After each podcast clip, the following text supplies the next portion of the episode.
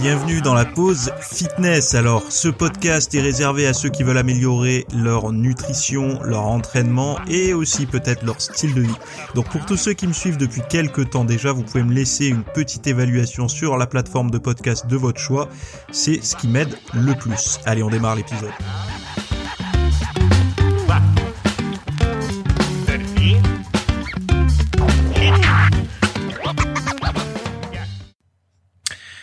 Salut à tous, j'espère que vous allez bien. Nouvel épisode aujourd'hui. Alors dans cet épisode, on va discuter de régime sain, enfin de mode de vie sain plutôt euh, euh, pour les gosses, de froid et de perte de poids et de micro-green. Donc euh, voilà les actualités que nous allons partager ensemble aujourd'hui. alors Petit petite news perso, ici il fait bien chaud. Bon, je pense que chez vous aussi puisque j'ai regardé un petit peu partout. Alors certainement il y a des endroits qui sont préservés, mais même dans dans des régions qui sont plutôt fraîches, normalement il va faire chaud cette semaine. Donc bon, euh, allez voir un peu sur le site les, les petites recommandations pour euh, les entraînements par temps chaud. Vous trouverez de, de, de quoi faire. Sinon, euh, je vous recommande, si vous avez pas vu sur, si vous êtes abonné à Netflix, d'aller voir le la série, la mini-série Painkiller. Donc voilà, je pense que si vous êtes bien accroché, vous pouvez regarder cette cette série et je vous recommande après d'aller faire une petite recherche sur Wikipédia pour voir euh, qui était lié à ce scandale des comment on appelle ça euh, des le scandale des opiacés. Regardez bien tous les noms. Euh, également, regardez les comment dire les les comment on appelle ça les cabinets de conseil qui ont travaillé pour pour eux etc enfin voilà. Faites une petite euh, une petite observation. Ça vous permettra de voir un petit peu euh, bah de d'étirer ça un petit peu sur d'autres d'autres sujets d'actualité euh, ce week-end, j'ai sorti aussi un, la deuxième partie de la FAQ qui s'appelle œstrogène, pulsion alimentaire, antinutriments, prise de muscle et perte de gras. Donc, euh, j'ai essayé de mettre des gros titres comme ça dans dans le titre parce que quand on fait une FAQ, c'est difficile de trouver un titre étant donné que bah, chaque chaque il y a, y a des tas de chapitres sur des sujets différents. Donc euh, allez voir le lien que je vous ai mis en, description. Vous avez l'intégralité des, des sujets traités. Il y en a beaucoup, hein, comme à chaque fois. Et euh, qu'est-ce que j'aurais d'autre à dire? Ben c'est tout. Voilà, c'est tout pour les, les actualités de ce côté-là. Ok. Bon, euh, premier sujet. Donc un régime sain, la lecture, le sport renforce les compétences en raisonnement chez les enfants.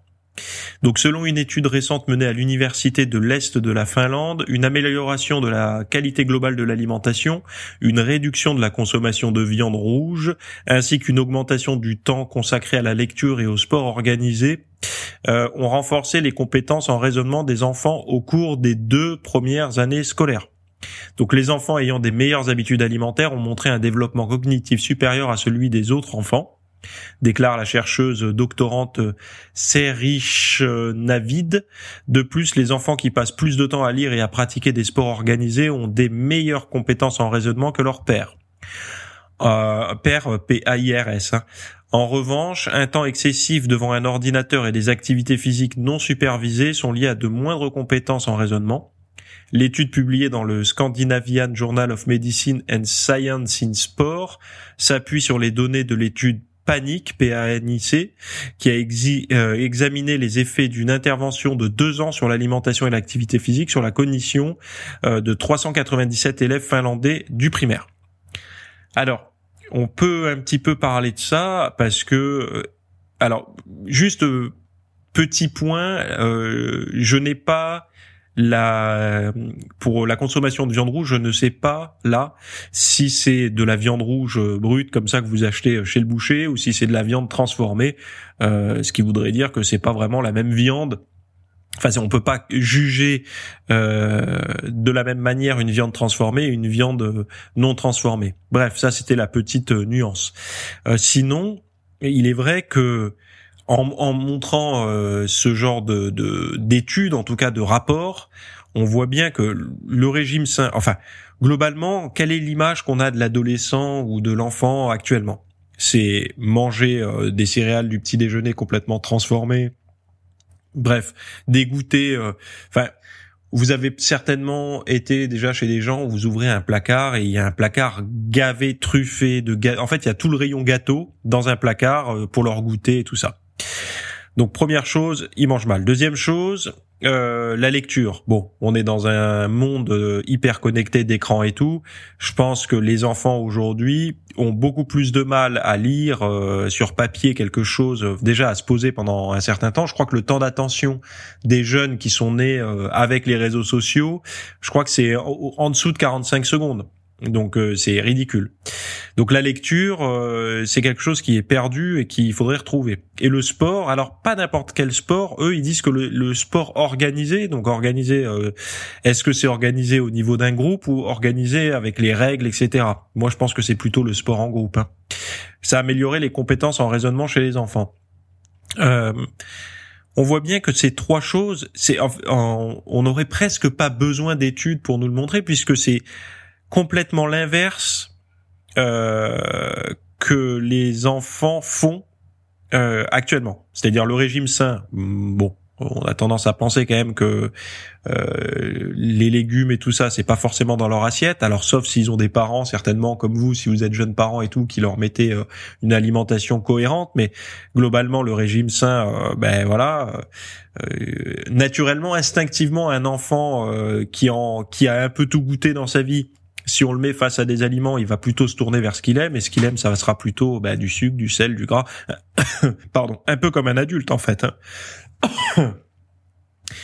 la lecture, comme je disais tout à l'heure, bah, la lecture, ça s'est perdu totalement, et euh, totalement, ou en tout cas majoritairement, puisqu'il y a quand même des enfants, et ça, c'est toujours agréable de voir un enfant avec un bouquin. Et le sport, euh, est-ce que le sport alors forcément, les parents d'aujourd'hui ne se rendent pas compte parce qu'eux, on peut comparer à nous. Donc nous, quand on était gosses, qu'est-ce qu'on faisait? Est-ce qu'on faisait plus de sport que que nos enfants? Oui, non. Euh, moi, j'ai pas l'impression, euh, si on prend un échantillon, euh, euh on va dire représentatif, que les gosses font beaucoup moins de sport qu'avant. Après, moi, la nuance que je mettrais, c'est sur ce qu'ils font hors des cours de sport. C'est-à-dire que j'ai pas l'impression qu'aujourd'hui les gosses font moins d'activité physique en club qu'avant. Par contre, j'ai l'impression, et ça j'en suis convaincu, qu'ils sont moins dans la rue, qu'ils sont moins à faire du sport au-delà des heures normales de sport. Et je pense que ça aussi, ça, ça doit jouer, quoi. Enfin bon, bref. Là, tout simplement, ce qu'ils recommandent, c'est un mode de vie sain, quoi. Euh, de manger sainement, de lire, donc de se former, de comprendre, de, de, de lire des romans, de, enfin c'est une forme de formation aussi, et, euh, et de bouger. Quoi. Bon, rien de nouveau, mais c'est marrant de voir qu'une étude le montre par rapport au, au raisonnement. Le raisonnement, c'est pas que la santé. Hein. Le raisonnement, c'est euh, euh, la capacité à être adapté euh, aux problèmes futurs de la vie, quoi, puisque c'est d'être capable de, de, bien raisonner, quoi. Et je sais que les, les parents un des un des, des, des ce que l'on souhaite le plus quand on est parent, c'est de fournir une vie, enfin, de, de donner les meilleures armes pour affronter la vie euh, dans le futur et une bonne capacité de raisonnement. Il me semble que c'est une bonne chose, quoi. Bref, je, je voulais en parler parce que je sais qu'il y a beaucoup de, de parents, jeunes parents, euh, et peut-être même de grands-parents qui écoutent. Et euh, ben voilà, partager le podcast avec des gens qui, qui, qui pourraient être intéressés par ça, quoi. Donc comme d'habitude, vous avez les liens pour aller voir l'intégralité des, des, études et des, et des articles que je vous propose là. Euh, alors très souvent c'est en anglais. Hein. Je vous fais la traduction en français, mais c'est en anglais. Donc voilà. Bon, deuxième sujet, on passe au deuxième sujet comment les basses températures, donc le froid, déclenchent une augmentation de l'appétit? Alors je, prends les citations et puis après on, en discute. Alors des neuroscientifiques de Scripps euh, Research ont découvert que l'exposition à des températures froides pousse les mammifères à manger davantage. Cette augmentation de l'appétit est une réponse à la dépense énergétique accrue nécessaire pour maintenir la température corporelle. L'étude publiée le 16 août 2023 euh, dans la revue Nature euh, a identifié un groupe de neurones agissant comme un interrupteur pour ce comportement alimentaire lié au froid chez les souris. Cette découverte pourrait ouvrir la voie à de nouveaux traitements pour la santé métabolique et la perte de poids. En effet, bien que l'exposition au froid augmente la combustion des graisses pour se réchauffer, elle augmente également l'appétit, neutralisant ainsi l'effet de la perte de poids. Les chercheurs ont observé que l'activité de ces neurones est liée à un déficit énergétique induit par le froid plutôt qu'au froid lui-même. Ces résultats pourraient avoir des implications cliniques, suggérant la possibilité de bloquer l'augmentation habituelle de l'appétit induite par le froid, rendant ainsi les régimes d'exposition au froid plus efficaces pour la perte de poids. Alors ça, ce sont des notions, donc euh, fin de la citation. Euh, ça, ce sont des notions qu'on a vu apparaître euh, de plus en plus, notamment dans un, ouvrage de Tim Ferriss qui s'appelle, qui s'appelait Four Hour Body, je crois. Donc ça remonte à quelques années maintenant. Euh, on avait même, comment il s'appelle, Hugh Jackman, l'acteur là qui a fait Wolverine, qui avait dit j'ai lu ce livre et j'avais retenu une chose que j'ai appliquée dans mon quotidien, c'est les douches froides pour la perte de gras, etc. Et c'est vrai qu'on a eu derrière tout un tas de de, de courants euh, par rapport à notamment chez les jeunes entrepreneurs, ceux qui veulent prendre soin de de leur créativité, etc., qui veulent les biohackers modernes, on va dire se sont tournés vers le froid, le froid, le froid, le froid pour euh, tout un tas de choses. Euh, D'ailleurs, on a mis un peu tout là-dedans. On a mis euh, euh comment il s'appelle? Wim c'est ça, le celui qui respire et puis qui va dans le froid. Euh, on a mis euh, la cryothérapie, on a mis la douche froide, on a mis tout un tas de choses comme ça dans le froid, euh, comme panacée en fait. Hein. Bon, pour la perte de graisse, c'est pas étonnant que le corps régule en fait, et que si vous expo en fait, ce qui est dommage, c'est de s'exposer. Et d'ailleurs, on pourrait voir que c'est ce qui pourrait expliquer pourquoi ça fonctionne chez les uns et pas chez les autres. Si vous avez une bonne capacité à résister à un appétit démesuré, eh bien vous exposer au froid va vous faire perdre du gras, du poids en tout cas. Pourquoi? Parce que euh, vous allez brûler plus de calories, votre appétit va se rehausser un petit peu, mais vous êtes capable de maintenir un régime équivalent avant l'exposition au froid, donc vous allez perdre du gras. Par contre, si vous êtes soumis, euh, si votre volonté en tout cas est, euh, est ébranlée trop massivement euh, par votre appétit, ce qui va se passer, c'est que vous allez vous exposer au froid. Donc par exemple, prendre une douche glacée, et derrière vous allez avoir plus faim et manger plus. Donc du coup vous allez euh, vous exposer au froid pour rien quoi quelque part. Donc c'est une des raisons pour lesquelles on n'est pas tous égaux par rapport à l'exposition au froid, c'est pas uniquement au niveau euh, on va dire euh, du tissu adipeux brun ou quoi que ce soit, c'est aussi à ces fameux interrupteurs au niveau des neurones là euh, qui enclenchent l'appétit ou qui enfin voilà. Et ça c'est problématique parce que si euh, vous faites tout ce qu'il faut pour vous exposer au froid parce que c'est vous vous êtes euh, dans cette croyance là à fond à fond à fond mais derrière vous mangez de plus en plus le bilan sera pas positif en tout cas sur la perte de graisse je dis pas pour les autres, euh, pour l'inflammation et tout, probablement que vous avez des avantages, mais pour la perte de graisse en tant que telle, de vous mettre dans des bains glacés, euh, si derrière vous mangez 200 euh, ou 300 calories de plus sur la journée, c'est pas quelque chose de, de viable. Donc, en fait, de s'exposer au froid, c'est deux effets négatifs, deux effets deux sensations négatives. Quand je dis sensations, ça veut pas dire que c'est c'est pas bien hein, pour l'organisme. Je dis juste que ce sont des sensations. La première, c'est le froid. Euh, s'exposer au froid, certainement qu'au bout d'un moment on s'y habitue, mais il me semble que si c'était super agréable, dans les spas il y aurait du froid, et aujourd'hui pour l'instant c'est majoritairement du chaud.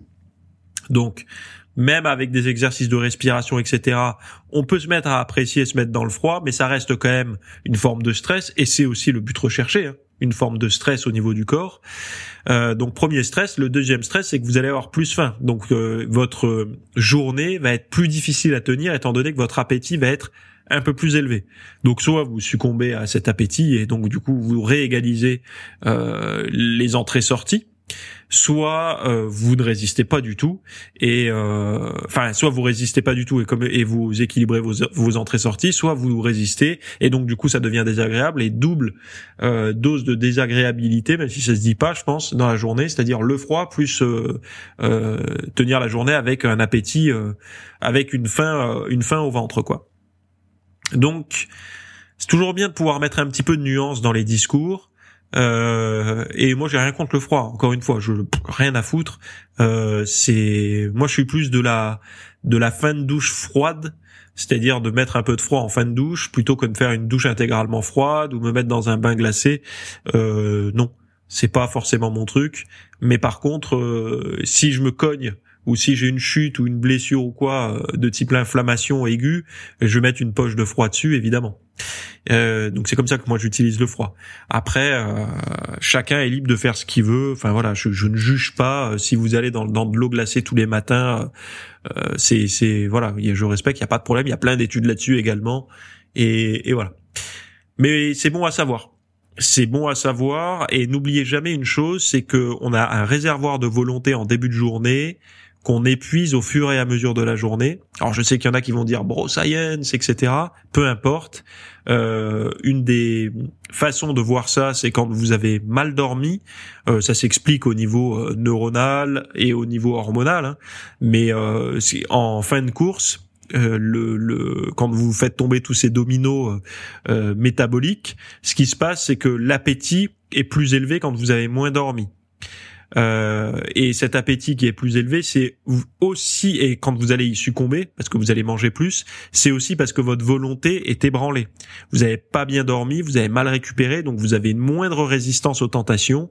Et en fait, tout ce qui va irriter votre volonté. Donc plus vous allez résister à des choses dans la journée, plus vous allez vous exposer à des stress, vous imposer des stress, plus la, la résistance face à euh, la barre chocolatée ou à la, ou à la deuxième assiette de, de riz basmati va être difficile.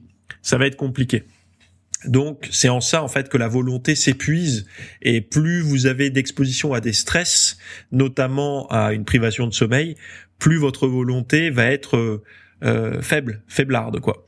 Donc euh, donc voilà, si par exemple vous avez un très mauvais sommeil en ce moment et que vous vous exposez au froid, attendez-vous à avoir plus faim, donc euh, davantage faim, comme tout le monde, sauf que vu que vous manquez de sommeil, vous allez avoir moins de facilité à résister à cette hausse de l'appétit.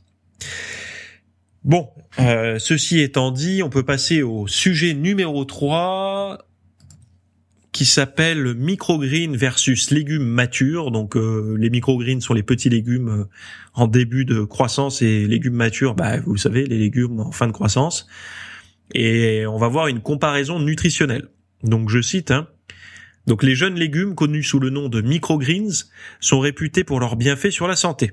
Des chercheurs ont recherché à savoir si ces microgreens, faciles à, cultiver chez soi, sont vraiment euh, des super aliments qu'on prétend comme on prétend qu'ils qu'ils sont. Donc et comment ils se comparent euh, par rapport aux légumes matures? Les résultats montrent que leur profil nutritionnel diffère, tout comme leurs effets sur les bactéries intestinales, donc le microbiote. Cependant, des tests sur des souris suggèrent que les microgreens et les légumes matures peuvent tous deux limiter la prise de poids. Donc ça c'est plutôt positif, quel que soit le, choix de légumes. Hein. Lors d'une réunion de l'American Chemical Society, le docteur Thomas T.Y. Wang, principal enquêteur du projet, a souligné que le chou, qui euh, qu'ils ou qu'ils soient jeunes ou matures, limite la prise de poids chez les souris nourries avec un régime riche en graisse. De plus, la consommation de chou, quel que soit son stade de maturité, augmente la diversité des, des bactéries intestinales, donc dans le microbiote, un facteur associé à une meilleure santé. Donc en conclusion, bien que les microgreens et les légumes matures aient des profils nutritionnels différents, les deux semblent offrir des avantages pour la santé, notamment en limitant la prise de poids. Donc pour le moment, euh, les, avantages, en tout cas les avantages euh, significatifs pour la santé. Euh, D'ailleurs, je sais pas si vous avez vu la dernière vidéo de Gundil ou enfin c'est pas la dernière, c'était une une récente où il mettait les les hallmarks pour le vieillissement là, vous savez. Euh, après, il y a une étude où il y en a 12 pour ceux qui suivent. Et euh, le dernier, c'est dysbiosis. Donc euh, la dysbiose, donc le, en fait, c'est le, le, un microbiote de mauvaise qualité, hein, surtout. on voit que c'est un, un, fac, un des facteurs du vieillissement. Et là, on voit que d'avoir une alimentation riche en, en végétaux. Alors, les végétaux ne sont pas euh, n'apporte pas forcément des probiotiques. Hein. Euh, c'est-à-dire que selon les modes de préparation, si vous en prenez des fermentés, oui. Si vous en prenez d'autres, pas forcément, hein. même pas du tout. Euh, c'est surtout des prébiotiques par les fibres, etc. Donc qui vont potentiellement nourrir les probiotiques que vous avez au niveau du système digestif. Donc du coup, ça pourra prospérer, durer, etc. C'est pour ça que de manger des végétaux au quotidien, ça permet aussi de maintenir un microbiote sain parce qu'on parce que nous nourrissons ce microbiote au quotidien.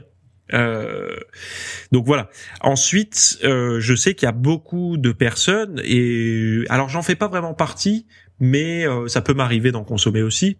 Vous savez, des jeunes pousses. Euh, moi, les micro les microgreens, j'appelle ça les jeunes pousses en fait.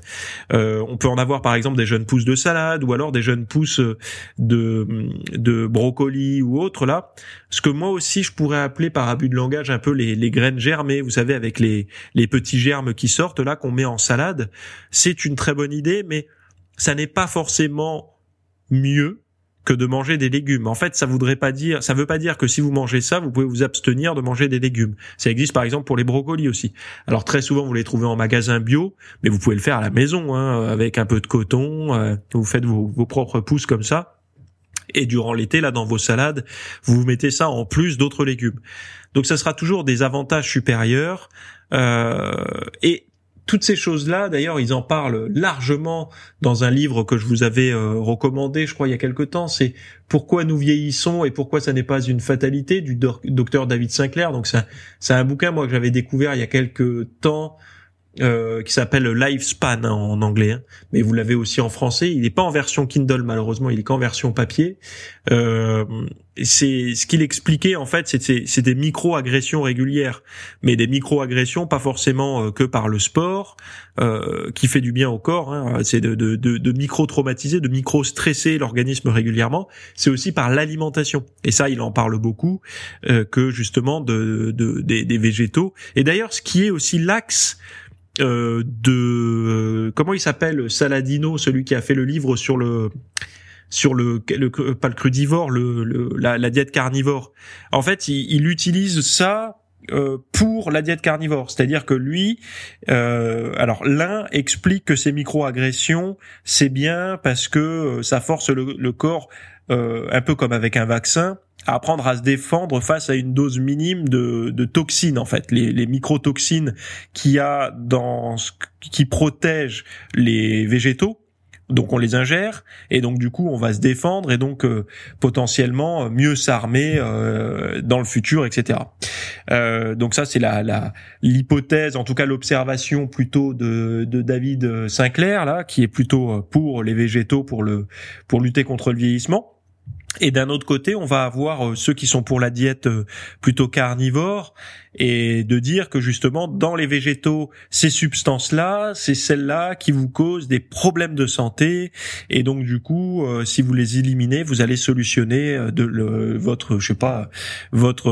alors eux, c'est il y a les problèmes de, de gencives ou je sais pas trop quoi. Ils parlent, ils parlent de quoi d'autre. Je sais pas s'ils parlent pas d'asthme, etc. Enfin bon, bref, ou de, de problèmes de peau, de psoriasis et tout ça n'est pas des guerres en fait, ça n'est pas des versus à faire qui a raison, qui a tort? C'est juste que chez certaines personnes, peut-être que oui, euh, ces substances euh, sont euh, trop agressives et donc du coup elles vont profiter d'un régime où elles vont exclure ces aliments pendant une période de temps de manière à, à se refaire une santé et après réintégrer progressivement. Chez les autres, c'est plus, ils parlent plutôt à un grand public qui n'a pas euh, de problèmes de santé à la base, en tout cas qui n'a pas de problème de santé envahissant à la base. Et hum, moi, je vais vous le dire honnêtement, euh, j'ai j'arrive pas à être convaincu. J'ai le livre hein, de Saladino sur la diète carnivore. Et moi, personnellement, il a pas réussi à me convaincre. Même avec ses études, ses machins, euh, ça, ça n'arrive pas à me convaincre. C'est pas significatif. Euh, de plus, euh,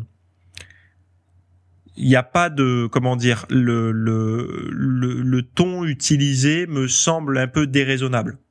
Voilà, c'est c'est mon point de vue. Après, ce sont des Américains, donc c'est pour ça peut-être que moi j'ai j'ai pas le même ton. Les Américains le prennent beaucoup mieux que moi. Hein. Et encore une fois, j'ai pas la science infuse, voilà. Mais si on devait me demander un avis, parce que je sais qu'on me l'a demandé cet avis sur euh, les, les bouquins euh, euh, qui sont sortis là sur le la diète carnivore, alors je peux je peux comprendre la logique hein, euh, des diètes d'exclusion euh, pour certaines personnes qui ont des problématiques.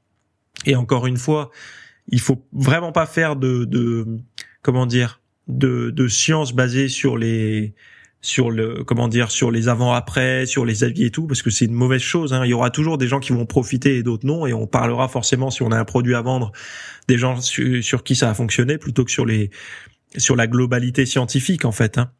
Euh, mais euh, c'est là en fait où on voit qu'on peut faire dire, quelle que soit le la chapelle, hein, on peut faire dire euh, des choses aux études. En tout cas, on peut amplifier le message d'une étude, la partie du message d'une étude qui nous qui nous sert. Et là, je parle pas de la diète carnivore, je parle de l'intégralité des études l'intégralité des études, que ça soit sur la diète cétogène, la diète méditerranéenne, la diète machin chose. En fait, on, si on part avec l'objectif de montrer qu'elle est bonne, donc euh, telle ou telle diète, on va inconsciemment avoir un focus sur la partie bonne de l'étude, enfin sur la partie qui va nous dire que c'est bien.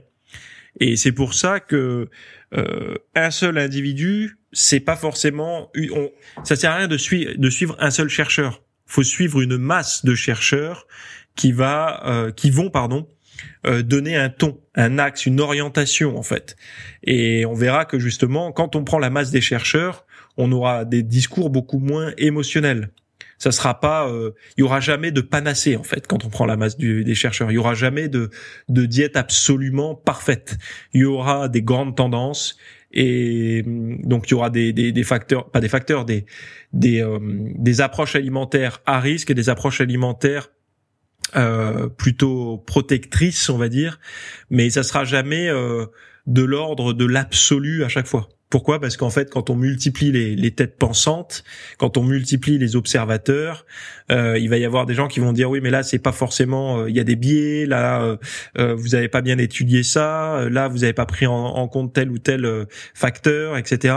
Et donc du coup les les, les avantages deviennent moins significatifs. Ça ne veut pas dire qu'il n'y a pas d'avantages, ça veut juste dire que c'est on est moins dans l'extrême. Sauf que quand vous devez vendre un bouquin, quel qu'il soit, que ce soit sur le vieillissement, que ce soit sur une autre approche alimentaire comme le, le la diète carnivore ou comme la diète cétogène ou comme la diète X ou Y, ce que vous voulez vous, c'est faire du sensationnel alors c'est pas forcément l'auteur qui veut faire du sensationnel, mais c'est celui qui va élaborer une couverture de, pour le bouquin et il faut bien euh, il faut bien vendre ce bouquin et si vous arrivez avec trop de nuances, les gens ils en ont rien à foutre. Ce qu'ils veulent c'est le qu'est-ce que j'achète à mes qu'est-ce que je mets dans mon panier de courses cette semaine pour que la semaine prochaine ma vie change. Et c'est ça. Et si c'est juste des petites nuances, ils savent très bien que ça va rien changer à leur vie quoi. Euh, bon, euh, tout ça pour dire que vous pouvez manger des légumes du début à la fin du process de maturation entre guillemets. Hein, euh, ça sera toujours bon pour la santé. Euh, et moi, je vous encourage à lire.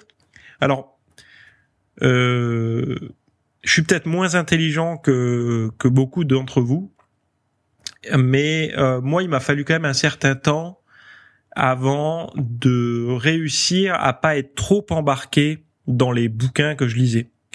C'est-à-dire que moi, j'ai une forme de naïveté, et d'ailleurs, les études m'ont beaucoup aidé à me sortir de cette naïveté. Euh, si vous êtes vraiment passionné, soit vous écoutez des vulgarisateurs comme moi régulièrement euh, sur le site, etc., parce que je vous balance pas mal d'études, j'essaie de les vulgariser pour que ça soit euh, comestible pour le grand public. Soit vous allez vous-même lire vos études, enfin bon, mais ne faites pas que lire des bouquins parce que les bouquins sont très forts pour nous nous faire pencher dans une direction et après c'est délicat d'en prendre une autre. Et la problématique de tous ces bouquins très axés dans des très pointus, trop pointus parfois dans des axes alimentaires, ça nous envoie, ça nous ça nous fait pas réellement apprendre en fait, parce que l'absence de nuances, euh, j'ai remarqué en tout cas que ça mettait, ça c'était du annuler remplace. C'est-à-dire qu'on va lire un bouquin sur une méthode. Ok, cette méthode a l'air d'être majestueuse, miraculeuse, on la teste, elle marche, elle marche pas, bon bref, et puis on en trouve une autre qu'on teste et ça annule l'ancienne. Et c'est totalement le contraire de ce qu'est la science et la recherche, surtout la science. Euh, qui logiquement c'est de l'accumulation de connaissances qui fait qu'on avance. Et quand on lit des bouquins comme ça, qui sont toujours des stricts opposés, très souvent en tout cas des opposés, et qui dans leur argumentaire au tout début euh, vous diront euh, souvent vous avez testé ça ça ça et ça n'a pas marché, c'est normal parce que X, c'est parce que Y, parce que machin. Donc en fait ce sont des stratégies marketing. euh, ça n'est pas de la recherche, ça n'est pas de la science, et même s'ils utilisent la science pour vendre, hein, euh, et parfois il y a des très bons livres, hein, je dis pas, qui apportent de la connaissance sous forme de vulgarisation, il y a beaucoup aussi de problématiques euh, de, de stagnation. C'est-à-dire que l'individu est toujours à un point de départ avec une nouvelle diète, une nouvelle approche. Il n'accumule pas des connaissances.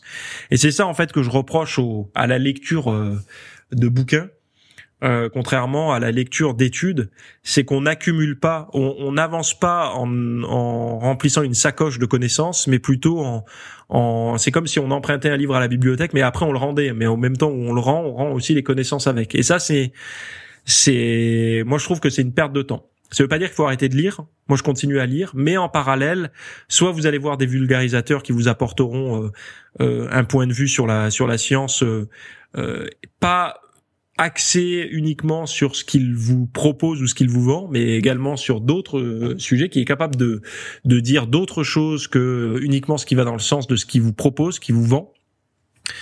Euh, soit vous faites vous-même des, si vous avez du temps, vous faites vos recherches, vous parlez anglais, si vous comprenez l'anglais, etc. Euh, pas de problème. Quoi. Donc voilà, j'ai fait une petite parenthèse, mais ça me semblait important parce que c'est, on a tous emprunté, on emprunte tous un petit peu ce schéma-là quand on, on est passionné par un domaine on aime bien bouquiner beaucoup. Et euh, attention aux bouquins. Et surtout les bouquins, euh, sachez une chose, c'est qu'ils sont malheureusement très très vite dépassés parce que la recherche, euh, ça, ça avance quand même relativement vite. Moi qui ai le nez tous les jours dans les études, je vous garantis que j'ai énormément de retard alors que je regarde tous les jours. Pourquoi? Parce qu'en fait, dans chaque domaine sort beaucoup d'études et c'est très compliqué. Il faudrait passer sa journée entière à faire que ça, euh, et c'est très très très très très compliqué de se maintenir au courant de ce qui sort. C'est vrai, un vrai travail journalistique.